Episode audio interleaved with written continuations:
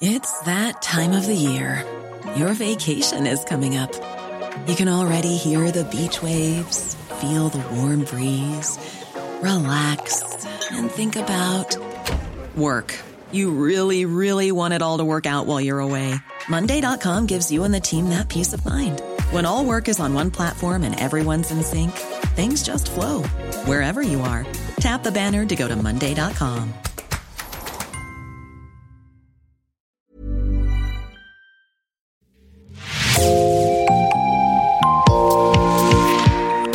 Bonjour et bienvenue dans l'actu dans la poche, le podcast quotidien d'actualité du Grand Sud-Ouest, signé Podcasting.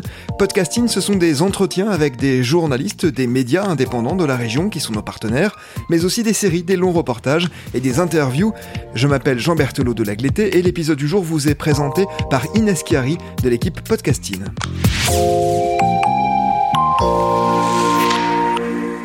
Aujourd'hui, Podcasting choisit de faire le focus sur ces enquêteurs, ces archéologues néo-aquitains qui traquent avec pugnacité les antiquités du sang, ces œuvres et artefacts pillés en zone de conflit et soupçonnés de financer des réseaux terroristes. Vincent Michel, bonjour à vous. Vous êtes archéologue et professeur à l'université de Poitiers, spécialiste du Proche-Orient et du monde arabe. Vous avez notamment dirigé des missions archéologiques en Libye et en Cisjordanie et vous avez dernièrement joint les rangs de l'Office central des biens culturels à la police judiciaire en tant que consultant. Du coup, votre expertise sur le sujet tombe à pic. Car pour nous, les antiquités du sang est un terme totalement obscur.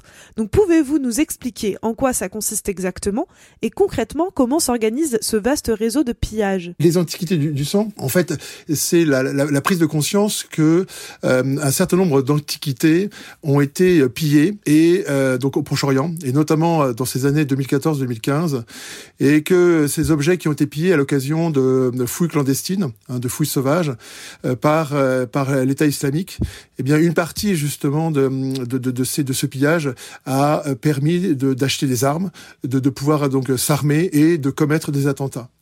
En fait, c'est vraiment cette filiation entre ceux qui, qui détruisent, euh, ceux qui, qui pillent et ceux qui ont se servi en fait comme source de financement hein, pour eh bien commettre des attentats euh, en Occident.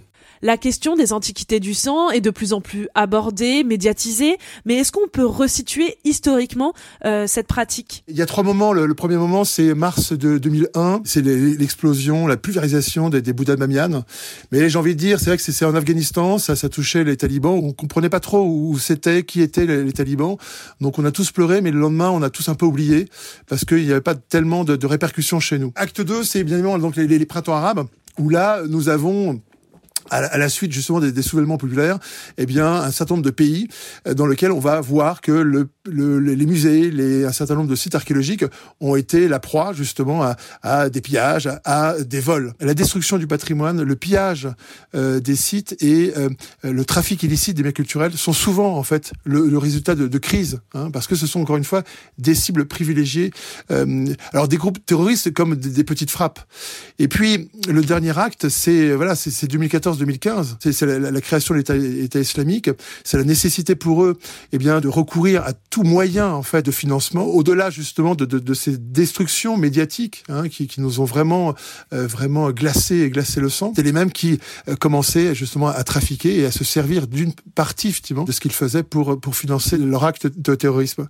Donc c'est vraiment trois trois moments, trois prises de conscience, et j'ai envie de dire c'est à partir véritablement de de ces années 2014-2015 que la communauté internationale hein, eh bien prendre conscience que justement euh, que derrière une antiquité euh, eh bien peut se cacher justement du, du, du, sang. En fait, la spécificité, c'est un peu la, la singularité de, de, de, de, de ce trafic, c'est qu'il n'y a pas de marché légal des drogues. Hein, il n'y a pas de marché légal des stupes. Or, il y a un marché légal en fait des biens culturels. Et donc pour le trafiquant, eh bien c'est assez simple. Hein, c'est que lui, il va transformer euh, une antiquité illégale en une antiquité légale, parce qu'il y a un marché et un marché bien connu et un marché porteur. Et donc on a tous ces processus, hein, tous ces processus de, de blanchiment hein, qui consistent encore une fois, eh bien à, à, faire passer un objet, un objet illégal issu de vol, issu de, de, de, ces fouilles clandestines, pour le faire rentrer dans, dans, le marché légal.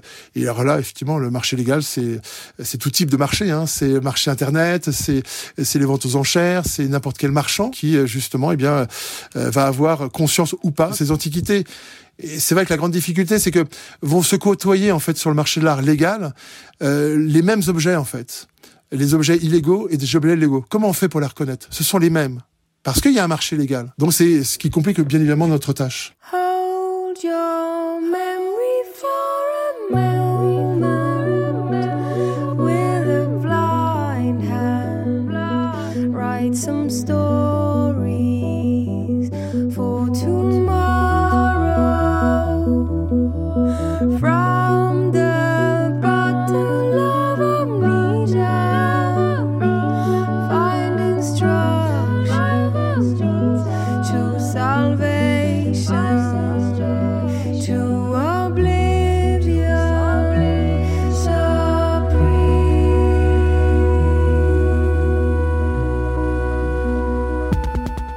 Quel est justement le processus mis en place du pillage jusqu'à la vente de ces artefacts, par exemple sur Internet ou, lors d'achats fictifs? C'est là où il faut une, une grande dis- distinction entre les, objets volés et les objets pillés. En fait, les objets volés, c'est un objet qui a été soustrait dans une collection publique ou privée. Généralement, c'est un objet qui, figure dans, un, inventaire, dans, un répertoire.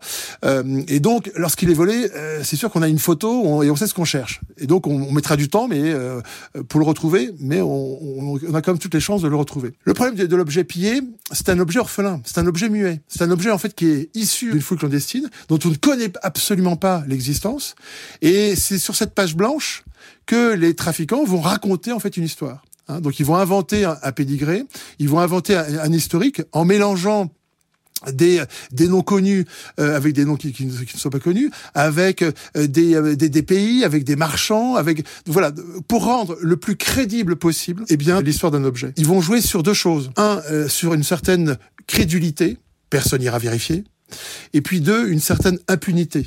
Et c'est vrai que, vous savez, le, le trafiquant euh, qui trafique des, euh, des, des, biens culturels, des êtres humains, des médicaments, des stupes ou des armes, c'est sa seule motivation, c'est l'argent. Et quand on lui dit effectivement que, eh bien, le marché de l'art pèse 53,7 milliards de dollars, eh bien, il dit il y a de l'argent à se faire. Les processus de, de blanchiment, eh c'est sensiblement euh, les, les, des processus qui consistent à ne plus être en capacité de revenir en fait, eh bien, à l'origine, c'est-à-dire au pillage, c'est-à-dire à la fouille clandestine. Les pilleurs et pourquoi aujourd'hui est-il aussi simple de vendre en toute impunité ces objets historiques? Ce qui se passe, c'est que c'est toujours une, question de, prise de conscience. À partir du moment où les trafiquants ont, conscience justement que c'est un marché porteur, donc ils, vont justement, eh bien, euh, euh, s'insérer dans, dans dans ce marché, parce que ce sont des gens qui vont aller où ils risquent le moins en fait. C'est-à-dire ils vont aller dans les pays où la législation est absente ou, ou présente mais pas appliquée. Ils vont aller là où, euh, eh bien, justement, il y a une certaine instabilité euh, qui leur permettra justement eh bien d'aller piller, d'aller voler, parce que l'État est trop occupé à autre chose, sécuriser les frontières, à s'occuper justement, bah voilà, de, problèmes de politique, euh, que à protéger le patrimoine. Alors à partir de là, justement, le trafiquant, eh bien, euh, il va se servir de cette technologie qui existe. Hein, donc euh, le trafiquant n'a pas inventé Internet, il n'a pas inventé les détecteurs de métaux, mais il va s'en servir. Hein. Les détecteurs de métaux, parce que justement, euh, découvrir euh, des, des, objets, c'est pas évident. Découvrir de, de, de la céramique, euh, bah, c'est il faut fouiller.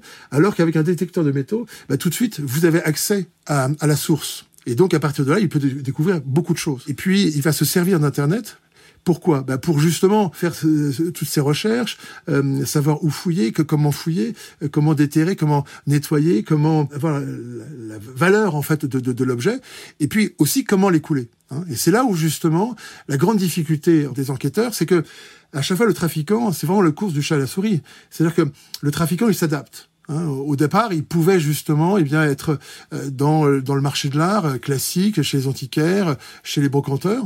Et puis on a vu justement que euh, le marché de l'art s'est déplacé avec le, le, avec le développement d'Internet. Hein, donc euh, donc c'est vraiment 2.0, c'est le Bon Coin, c'est c'est eBay, c'est Katawiki. Hein, mais les trafiquants savent aussi qu'ils sont un peu épiés. Hein, D'ailleurs, c'est bien qu'ils qu le savent.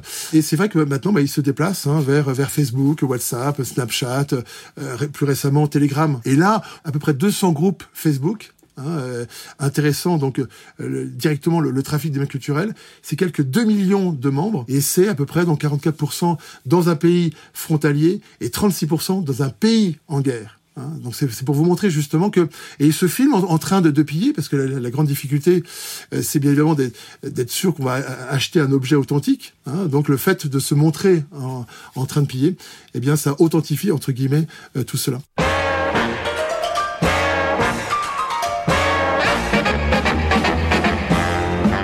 Magasin d'antiquité, devine ce que j'ai trouvé. Un fauteuil de l'Olympia de 1953. Un costume de Zazou, un petit Scooby-Doo. Le rouleau d'un tourlou qui chantait. Croyez-vous que je sois jaloux? Magasin d'antiquité, devine ce que j'ai trouvé. Un vieux poste de télé avec la photo de Léon Zitrone et une affiche de musical datant du rock'n'roll. Et un salut, les copains, très anciens. Aujourd'hui, en France, l'Office central des biens culturels à la police judiciaire travaille à la traque de ces objets. Il est composé de 27 agents et de trois groupes d'enquête. Quelles sont finalement les techniques et les outils que les enquêteurs ont à leur disposition pour traquer ces antiquités du sang? On a des, ce qu'on appelle des listes, hein, des listes rouges. C'est la liste rouge euh, qui est établie par euh, le Conseil international des musées qui est établi en fait une liste à destination des douaniers, des, mais aussi des policiers, des professionnels du, du, marché de l'art, qui permettent d'un coup d'œil d'avoir les catégories d'objets les plus menacés dans les pays justement en proie à une certaine instabilité. Et donc, l'idée c'est que si jamais vous voyez un objet qui ressemble à l'une des catégories euh, que vous avez sous les yeux, bien sachez que dans son pays, il est vulnérable. Donc il va falloir justement vérifier avec un petit peu plus de diligence, avec un peu plus de moyens, hein, que cet objet a une traçabilité.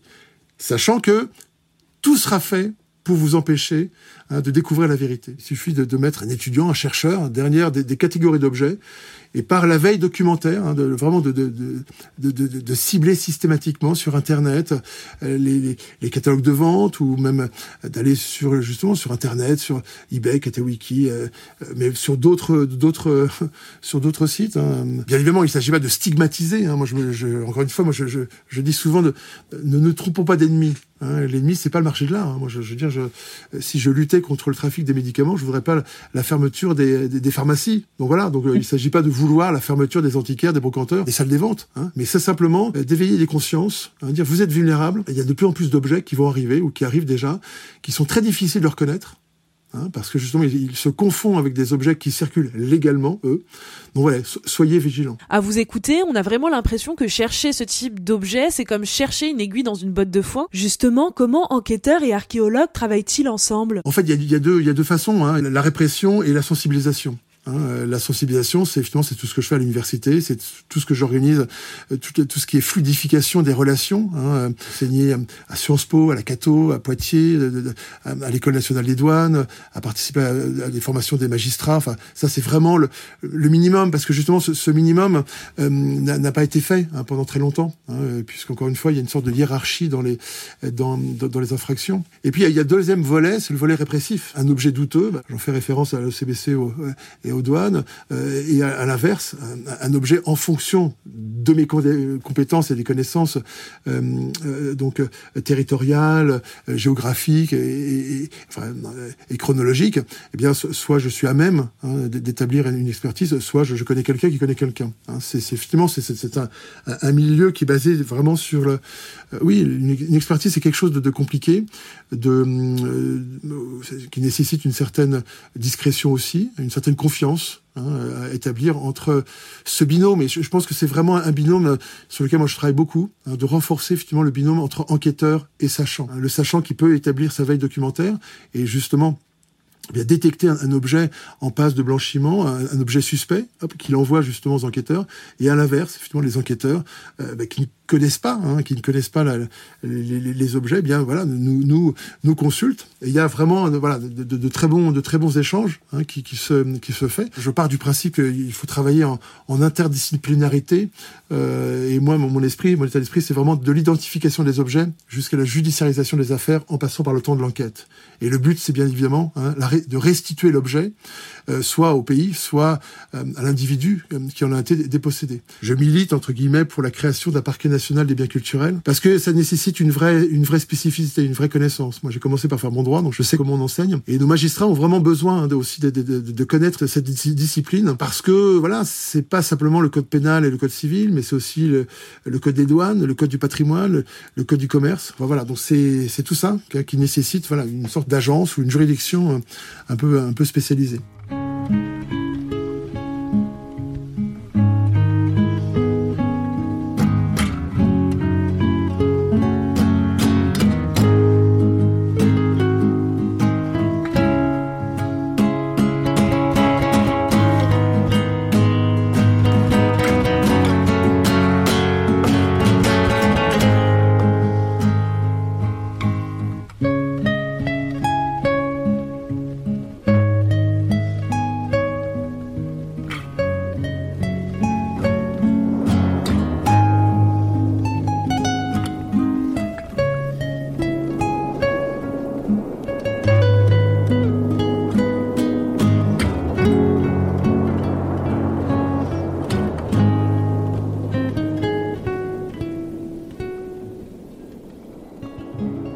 Vous avez effectué plusieurs missions sur le terrain, notamment en Libye, en Cisjordanie, en Syrie. Qu'avez-vous observé sur place et comment se déroule une mission archéologique typique? En fait, les, atteintes sont les mêmes. Hein. C'est pillages, vols, destruction et déplacement. Euh, et si vous et si vous comparez avec ce qui se passe en Ukraine, eh bien c'est exactement la même chose. Une des formations qu'on est en train de, de, de mener euh, en lien avec le ministère des Affaires étrangères, c'est justement de, de, former euh, une sorte de task force, donc afghane, former une task force irakienne, jordanienne et libanaise. On les a d'abord formés sur le terrain, donc au Liban, puis après on les a fait venir en France pendant 15 jours, et, puis on, on repart bientôt en Jordanie pour continuer cette, cette formation. C'est important d'avoir ces, ces, missions de ces missions de, de formation. Bon là là je, je parle comme comme professeur, donc de, de formation, de, de créer du lien entre les différentes disciplines d'échanger donc au, niveau des méthodes hein, répressives, hein, bien évidemment, de parler le même langage aussi, euh, que derrière une antiquité, bah, c'est une économie de prédation, hein, donc ça, menace effectivement la sécurité de l'État, euh, que euh, bah, dans les techniques de blanchiment, bien évidemment, hein, voilà, vous douaniers, vous policiers, quand vous faites des, perquisitions à la recherche de stupes ou d'armes, bah, regardez sur la cheminée, parce que maintenant il peut y avoir une statue et que derrière une statue peut se cacher justement, eh bien, une tentative de blanchiment ou un blanchiment. On décompte 520 000 objets pillés par an en France. Peut-on dire qu'après la drogue et les armes, les biens culturels et antiquités sont au troisième rang des commerces illicites mondiaux? On n'en sait rien. Par rapport justement à ça, hein, à quel rang, quelle ampleur? Moi, j'ai des évidences, bien évidemment. Euh, allez justement taper sur Internet euh, le site de Marie, le site de Droit Repos. Voyez tous ces alvéoles, voyez ces, tous ces trous. Mais voyez n'importe quel trou euh, dans, en Libye, au Yémen, hein, ces trous laissés par les pilleurs. Un trou de pierre, c'est entre 2 et 6 mètres de diamètre, entre 2 et 4 mètres de profondeur. Et donc, c'est des, sites archéologiques qui sont passés au crible des pilleurs, donc qui disparaissent. Il y a de plus en plus de saisies en Europe, et puis dans, dans les pays frontaliers. Et, et malheureusement, qu'est-ce qu'on constate? On constate une grande majorité d'objets métalliques qui sont saisis. Hein, ce qui prouve bien justement la recrudescence, hein, euh, voire le développement en fait du, euh, de l'utilisation des, des détecteurs de métaux. Donc ça, ça fait finalement un ensemble qui me permet de dire voilà, est-ce que c'est c'est beaucoup, c'est peu, c'est euh, en développement ou c'est en, recrudescence? Et on a vu justement qu'avec le Covid, hein, qui avait quand même plongé un certain nombre de, de, de, populations dans une sorte de paupérisation, il y avait pas beaucoup de vols. Hein, euh, c'est vrai que moi j'avais fait effectivement le, tour de la Méditerranée pour justement euh, prendre m'inquérir des, données de, de mes homologues. Quasiment unanimement m'ont dit non, il n'y a, a, pas eu de vol, mais euh, unanimement, ils m'ont dit, voilà, il y a énormément de, pillages. Hein, euh, pour vous donner un seul chiffre, pour l'Égypte, on est passé de à peu près 1500 atteintes au patrimoine par an à 4960 uniquement dans la première période du Covid, hein, entre mars et euh, décembre 2020. Donc voilà, donc c'est effectivement des les crises euh, politiques, les crises sanitaires sont des, accélérateurs de trafic parce que les gens ont encore une fois eh bien cette, conscience, eh bien ce qu'ils ont sous les pieds eh est, est, facile d'accès et a une valeur et une valeur marchande très importante. Merci Inès Chiari. C'est la fin de cet épisode de podcasting. Merci d'avoir écouté. Réalisation Olivier Duval, rédaction en chef Anne-Charlotte Delange, production Sophie Bougnot, Clara Echari, Myrène Garaïco-Echea, Inès Chiari, Raphaël Larder et Marion Ruot, coordination éditoriale et programmation musicale Gabriel Taïeb, iconographie Magali Marico. Retrouvez-nous chaque jour à 16h30 sur toutes les plateformes d'écoute. Podcasting, c'est l'actu dans la poche.